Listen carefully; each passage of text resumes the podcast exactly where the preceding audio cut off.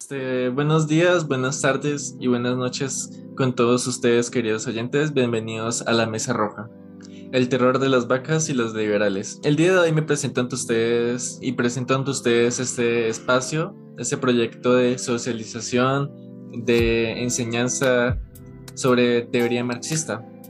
En este espacio vamos a hablar sobre teoría, vamos a, vamos a hacer topics sobre noticias, vamos a hablar sobre historia y todo lo relacionado con el marxismo. La idea es crear una comunidad de difusión, de enseñanza y de aprendizaje para todos los que estén dispuestos a aprender. La mesa roja nace bajo la ausencia exactamente de esto, de medios en, en formato de podcast que enseñen estos temas del marxismo. Eh, a ciertas personas se les dificulta comprar un libro o hay personas que simplemente no tienen el tiempo de leer un libro diariamente para aprender de las cosas que tal vez les gustaría aprender.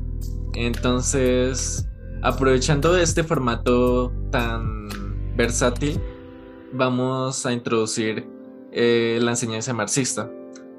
Ahora mismo estamos con varios miembros que van a formar parte a lo largo de este podcast. Eh, primero me presento yo, soy Owens, eh, soy un estudiante de geología y a lo largo de mi, de mi vida he estudiado las ideas del marxismo-leninismo, más que todo con el marxismo-leninismo como tal, el marxismo clásico y la teoría Yuche, la idea Yuche, de la cual hablaremos más adelante. Procedo a presentarles a mis compañeros, les presento a Parenti. Hola, este, soy Parenti. Pues soy más o menos iniciado dentro del marxismo. Soy más de la línea del marxismo como tal, no tanto dentro del marxismo-leninismo. Y soy estudiante de economía y de finanzas. Uh, mi introducción al, al, marxismo como tal viene más relacionado a temas personales y dentro de un proceso de aprendizaje. Durante un tiempo estuve más que nada interesado en economía cuando eran áreas del liberalismo como el liberalismo clásico o con la austríaca muy y muy muy poco de la economía de Keynes,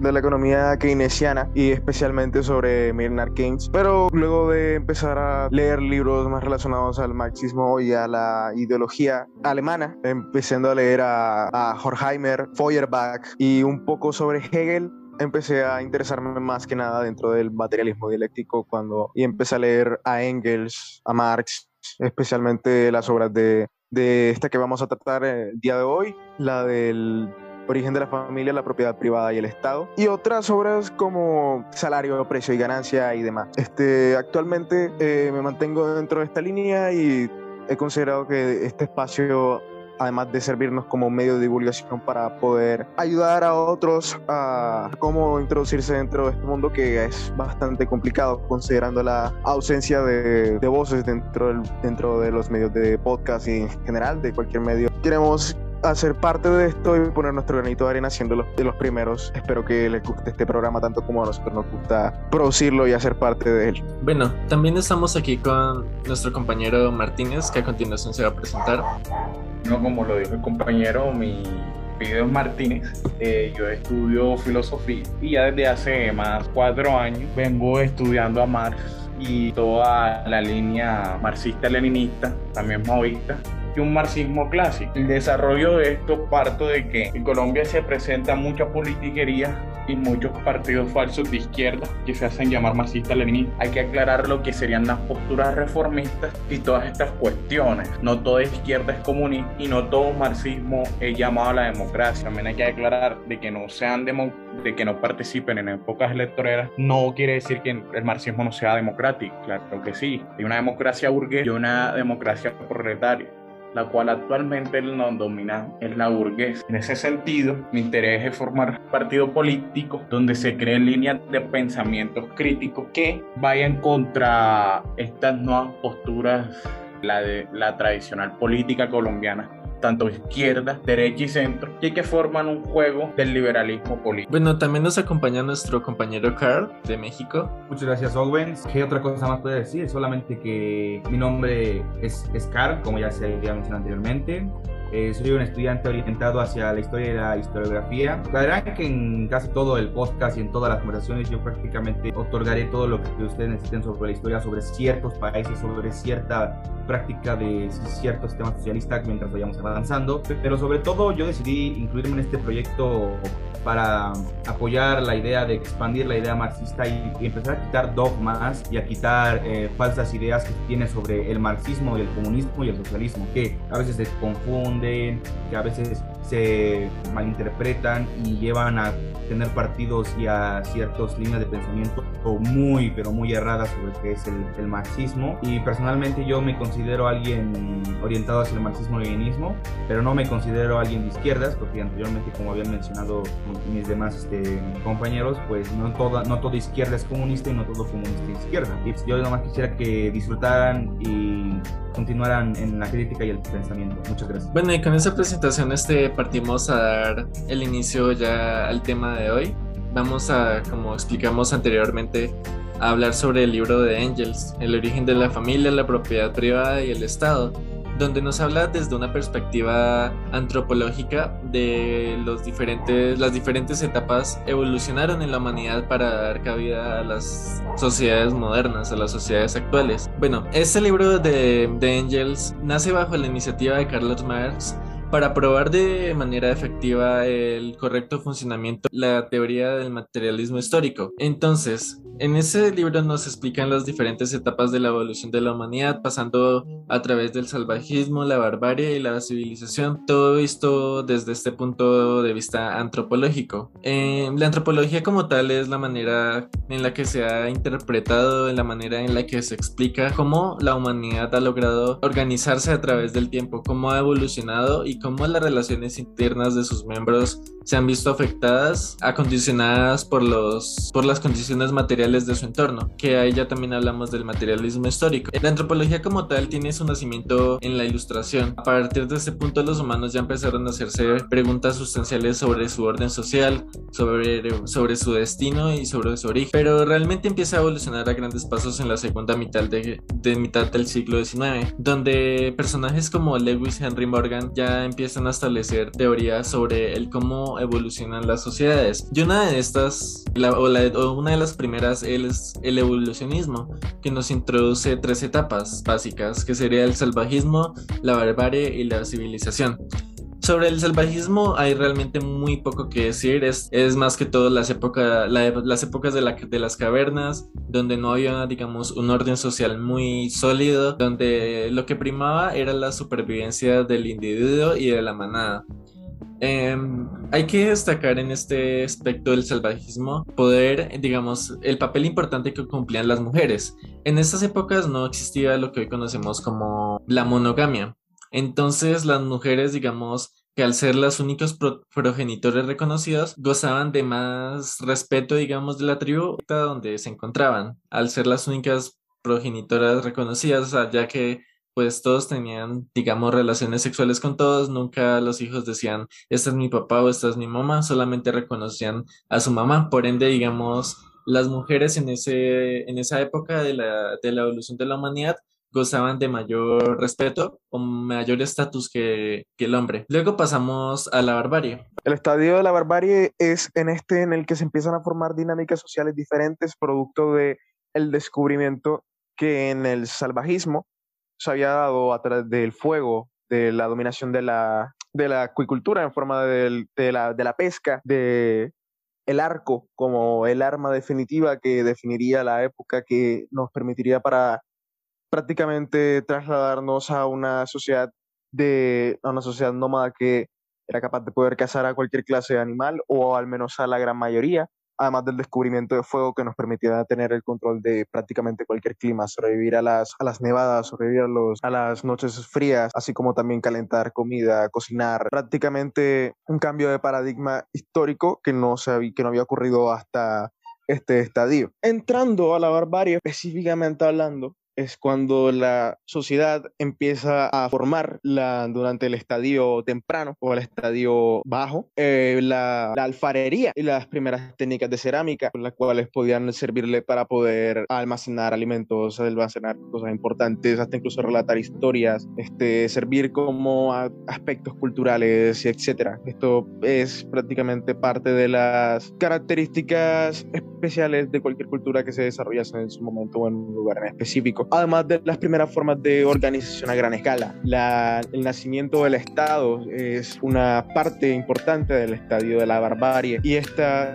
vería en las formas de las gens y en las formas de, los poli, de las polis de Estado como la ateniense o las monarquías absolut, las monarquías deísticas de las sociedades como la egipcia o como las desarrolladas en el Medio Oriente o en el sur de América. Estas obviamente estaban condicionadas bajo factores materiales que definían a su vez un contexto histórico específico y las capacidades de desarrollo de estas, siendo especialmente casos que chocan de, de sí entre el viejo mundo, el mundo oriental, o sea, Eurasia, África, y, el mundo nuevo o el mundo occidental. Bueno, hay que destacar lo que es la civilización. Ustedes ya sabrán que la civilización parte de un conjunto de costumbres que estas forman tanto creencias como ideas y proporcionan una cultura y avances a través del conocimiento científico. Eh, también desarrollan una técnica por la cual se caracterizan, forman una parte de la evolución respecto al hombre en general y toda la civilización. Esto me lleva, eh, esto me lleva como a la formación de los estados que tienen una contribución con los hermanos. Entonces yo parto de que estos estados hermanos, cuando han hecho la relación con la civilización, pues prácticamente eran pueblos y estos pueblos eran muy numerosos. Entonces se formaron tomaban por César y ellos prácticamente acogían a una idea de aproximación que eran los diferentes pueblos hermanos, incluidos mujeres y niños, partían de un conocimiento amplio, partían también de amplia población, estamos hablando cerca de 100.000 pueblos. Entonces, eh, también me baso de que ellos tuvieron una lucha y esa lucha duró casi tres siglos. Entonces, eh, básicamente eran las tribus principales del pueblo, excepto los godos que significaban escandinavos y los burgondos. Entonces, ellos combatían a la izquierda de la gran línea de ataque. En el centro encontramos lo que eran los, los alto alemanes, que eran los herminones, y ellos empujaban hacia la lucha. Y en el ala, en el ala derecha encontrábamos los estribones. Ellos se hacían llamar a la sazón francos. Entonces, ellos parten también de que se atribuyen a que tuvieron una, una cuna larga a través de la civilización de la antigua Grecia y Romana, que ahora se encontraban junto al sepulcro y partían de la, la dorpa, de Arlopa. Y esto era como una especie de niveladora, una dominación mundial que prácticamente para los romanos había pasado durante por siglos en todos los países. Partían de algo mediterráneo y ellos tenían en cuenta todas las partes, porque el idioma griego no tuvo bastante resistencia. Eh, por ende, todo lo que ellos conocían como lenguas nacionales tuvieron que ir cediendo porque había un latín muy corrupto. Entonces, desaparecieron todas las diferencias nacionales, no había galos, entonces eso equivale a que no había niveros, liguras, nóricos y todos se habían convertido en romanos. Entonces le doy paso a mi compañero Oscar. Muchas gracias. Cortando y poniendo en paréntesis todo eso, hay que dejar en claro de que aunque han sido muchas las civilizaciones que han cruzado alrededor de, pues, del mundo, sí, del mundo, eh, han existido unas que llegaron mucho antes que, casi todos, y unas que se mantuvieron durante los siglos, estuvieron evolucionando dependiendo de las condiciones materiales. Y lo que la mayoría de la gente concuerda, la mayoría de la gente que ha estudiado un poco de historia, es que las primeras civilizaciones históricas y realmente ya con un sistema como de castas, de religión, entre otros, que ya estaban organizados al 100%, se, se fundaron cerca en el Próximo Oriente, por ejemplo, eh, cerca de Egipto, en toda esta zona que es la península arábiga, se, empezó a crear eh, las, primeras civilizaciones así reales, eh, que fue una en primera fue en Mesopotamia, que se encontraba entre las cuencas de los ríos Tigris y Éufrates, que ya muchos ya saben de cuál hablo, y ahí, y ahí mero se crearon las primeras civilizaciones como la, antigua Mesopotamia, la, la, Sumeria, pero la, la actual zona que se conoce como la antigua Mesopotamia era lo que es el Oriente Próximo en, el, en, estos ríos. Esta se considera como la primera civilización real. Existieron muchas antes que no se tiene registro real, pero esta, la, la mesopotámica, la sumeria, etcétera, son las que se consideran realmente las, las primeras. Perdón, pues si es que lo repito mucho, pero es que tiene que dejar en énfasis todo esto. Y luego podemos considerar como la civilización sumeria, que es la, la más antigua realmente. Se, se, cree que esta surgió en el año 3500 antes de Cristo y que fundaron importantes ciudades, como incluso aparece en la propia, en la propia Biblia, por ejemplo, Ki, Uruk o Lidu, y aparte estas aquí mero fueron las que empezaron a crear eh, sistemas de escritura como la cuneiforme, que poco a poco empezó a, a seguirse en otras, en otras formas de culturas. También la civilización Akaida o Arcaida, que se podía terminar como entre el año 2300 antes de Cristo y el 2200 dependiendo de las fuentes pues a diferencia de otras civilizaciones esta fue muy convulsa y aparte fue eh, muy ajetreada pero gracias a eso se formó se formó el primer imperio mesopotámico que estableció las primeras conexiones comerciales con otras civilizaciones lo cual luego se va a comentar. Y aparte increíblemente que aquí se empezaron a crear varias matanzas ya empezaron a ocurrir conflictos reales y todo esto no solo es perteneciente del libro de Engels, sino también es parte de la historia general. También luego llega la civilización babilónica, que llegaron entre la misma zona mesopotámica en el Golfo Pérsico en el 1800 a.C., que a diferencia de esta, tal vez fuera la primera civilización con clases sociales, apareciendo por primera vez los esclavos como algo oficial, y aparte también hubo progresos enormes respecto a a la sociedad y aparte crearon algo que se conoce como el código Hammurabi en honor al rey, que es como una especie de compendio de entre 282 y 281 decretos que se que podría determinarse como la primera base del sistema jurídico actual y como las primeras leyes. Entonces, aquí entraría en claro que en sí las sociedades y las civilizaciones están en constante avance, eso es, eso es más que claro, ¿no? A ver, ese libro de Angels, el, origen de la familia, la propiedad privada del Estado, es, digamos, muy importante, es casi, digamos, fundamental en, en el estudio del marxismo como tal por la razón de que esta nos muestra de una manera bastante sencilla en la validez que sigue teniendo y que siempre ha tenido digamos, el pilar, la columna vertebral del, marxismo, que es el materialismo histórico, que ya se conoce como una ciencia. Nos explica la manera en la que, en la que han evolucionado estas civilizaciones. Entonces, el común denominador en todas estas civilizaciones ha sido el surgimiento de un estado que tiene su antítesis en sí mismo.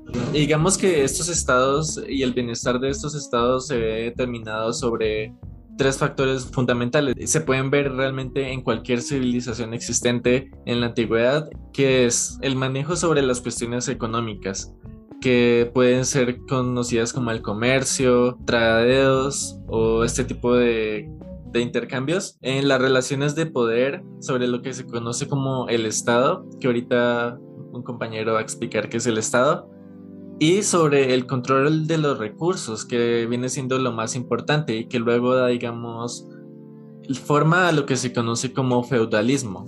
Y posteriormente ese feudalismo vamos a, explicar desde el punto de vista materialista, materialista cómo se transforma en el capitalismo y sus relaciones de, de evolución. A ver, el control de los recursos es bastante importante en cualquier civilización debido a que de estas se sustenta como el Estado como tal. Em, el control de los alimentos es fundamental para la vida de sus ciudadanos, el control del agua y el control, digamos, de los medios de producción. Los medios de producción es un concepto bastante importante en la teoría marxista que vamos a explicar más adelante cuando lleguemos ya a la parte de la industrialización, que es cuando empiezan a surgir este concepto como tal. Pues el Estado es este resultado que se venía desarrollando en la forma de la agencia y en las polis Estado como la griega, como la ateniense. Y esta nace a través de formas jerárquicas de la división del trabajo. De hecho, el propio Engels lo decía en su libro, en una cita que tengo por acá. La grandeza del régimen de la agencia pero también su limitación es que en ella no tiene la cabida la dominación ni la servidumbre. En su seno no existe aún diferencia entre derechos y deberes. Para el indio no existe el problema de saber si es un derecho o, o un deber tomar parte de asuntos sociales, sumarse a una venganza de sangre, aceptar una compensación, el planteárselo le parecería algo tan absurdo como preguntarse si comer, dormir, cazar o deber es un derecho. Tampoco puede haber división de la tribu o de la agencia en clases distintas y esto nos conduce al examen de la base económica de, de estas cosas. Con la división del trabajo se forma una división social importante que empieza a dividir a los bárbaros del estadio, del estadio bajo a los del estadio medio. Y con el Estado solamente se solidifica esta división, siendo este organismo el que no solo legitima la cultura y las leyes que hacen parte de ese comportamiento social que define la cultura que, que, que sostiene dicho Estado, sino que a su vez genera una serie de comportamientos sociales que terminamos heredando hasta el día de hoy, como la jerarquía vertical, la asociación burocrática, el comportamiento del Estado como ente regulador y también como legitimador de la propiedad privada. Pero esto ya son asuntos que se vienen desarrollando más adelante dentro del estadio de la barbarie alta y la civilización como tal. Eh, también hay que aclarar de que existen déficits del Estado. Eh, no podemos hablar, cabe recordar, de megaestados o pequeños estados. Porque ¿qué pasa con los megaestados? Se vuelven corruptos. Y con los pequeños estados, pues con los pequeños estados no llega a toda la población. Es como lo que está pasando ahora en Colombia. El estado es muy pequeño y entonces pasa, la pandemia nos dejó de que no, no todos tenían las mismas dispositivos inalámbricos de internet y toda esta cuestión. Entonces, pequeños estados hacen un descuido de las provincias que son las que más le, le les pega a este estado ineficiente. Y también a los sectores más vulnerables. Entonces, el Estado nunca va a ser alguna solución, al menos de que trabajemos por un estado de bienestar, que no trabaje por el, y hay que aclarar, el trabajo de bienes, el, el estado de bienestar no trabajará por una igualdad, pero sí hará un intento por dar pasos hacia una equidad. Ustedes saben que le, eh, un estado de igualdad, cabe poco redundante, todos por iguales, estado de la equidad, pues el Estado brinda lo que la población requiera necesario, o sea, es decir, lo indispensable. Entonces hay que aclarar esos puntos. Sí, y asentando un poco en lo que dice mi compañero Martínez, eh, Engels en este libro también menciona una frase corta pero contundente, y que es cuando sea posible hablar de libertad, el Estado como tal dejará de existir. Y aquí de nuevo nos dan, digamos, pequeñas muestras de lo que más adelante hablaremos sobre los verdaderos fines del comunismo, del marxismo como tal, que es pues lo que dice Engels, la, abolición del Estado, que el Estado como tal deje de existir. A diferencia de la creencia popular que muchas personas de derechas, incluso muchísimas personas de, de izquierdas, entre comillas, creen que la izquierda quiere agrandar el Estado, quiere, creen que la izquierda es, digamos, el Estado como tal, lo cual es un mito falso que más adelante vamos a desmentir poco a poco no sé, este, Martínez se fue como por las ramas y empezó a hablar de las funciones del Estado moderno, pues, o sea, o sea, está bien, está bien, pero como que se sale del tema, digo yo, no sé, no sabría decir. O, no, está bien, o sea, hay, hay, como por, por dar un poco de contextualización respecto a lo de cómo está el Estado de hoy. Sí, está bien. Bueno, pero, o sea, podemos hablar del Estado de la barbarie y del Estado moderno como si fueran el mismo Estado. O sea, hay que entender que hay una serie de de cambios que se desarrolla desde la sociedad, eh, sí, desde la sociedad en los estadios de la barbarie, a los estadios feudales, de los estadios feudales al absolutismo y del absolutismo hasta la modernidad. Hay una serie de cambios entre la entre sí, de, de dónde emana el poder, quién lo posee, que, y, y cómo funciona. No podemos comparar el estado medieval que, es, que, va, que cae bajo la premisa esencialista del, del poder absoluto emanado en el elegido de Dios, o sea, el monarca o el rey feudal o el señor feudal, dependiendo del momento específico en el que estamos hablando, como tampoco podemos compararlo con el Estado en la modernidad, que no se define bajo, bajo estatutos esencialistas o, o innatos por bajo la, sí, bajo la divinidad, sino bajo este concepto liberal de que el poder nace de una idea, una idea innata y que estos, por tanto, a nivel jurídico, responden a la sociedad porque esa es su esencia, ese es su comportamiento, esa es su manera de ser. Pues, o sea, estamos hablando ya estamos metiendo temas que van sobre ideologías enteras.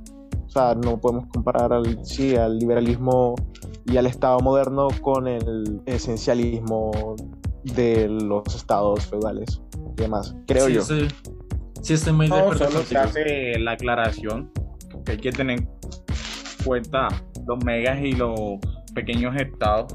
Solo hice la aclaración, una especie de analogía. Sí, sí, pero esa analogía que tú dices se ubica desde el rol del Estado en cuanto a su extensión, pero sigue siendo el mismo Estado, porque es el Estado burgués, es la dictadura del capital, solamente que sus funciones y su extensión es en relación a los intereses de la clase gobernante. Y por eso dije que hay que tener, pero eso lo podemos ver como un desarrollo y pues, podemos hablar una sección donde solo se, so- solo se hable sobre el Estado, pero esto es como un preámbulo. Bueno, sí, sí, de hecho sí, es buena idea. O sea, una comparativa en retrospectiva sobre las funciones del Estado en Pero ahí vamos contándole para que causar curiosidad en el, en- en- a todos nuestros oyentes. Una curiosidad Sí. para que nos vean más Sí. adelante. Sí, buena idea, buena idea. Sí, estoy muy de acuerdo con lo que dijeron mis compañeros. Este, para, digamos, acentuar un poco más en este tema del Estado y de, digamos, el Estado burgués, de cómo, cómo ha, ido evolucionando este concepto del poder y sobre quién tiene el poder, voy a introducir otra frase de de, de Engels, de este mismo libro, que dice, la misma nueva sociedad, a través de los 2500 años de su existencia, no ha sido nunca más que el desarrollo de una ínfima minoría a expensas de una inmensa mayoría de explotados y oprimidos. Y esto es hoy más que nunca. Y con esta frase nos despedimos de ustedes. Esperamos que les haya gustado este capítulo. Eh, es una frase muy importante ya que recoge, digamos, la esencia de lo que intenta transmitirnos este libro. De cómo se han dado las relaciones de explotado-explotador, de cómo se crearon y de cómo surgieron y cómo estas han afectado, digamos, el día a día de los ciudadanos, los proletariados en general. Aceptamos sugerencias, em, comentarios para futuros capítulos. Eh, ha sido un honor estar con ustedes.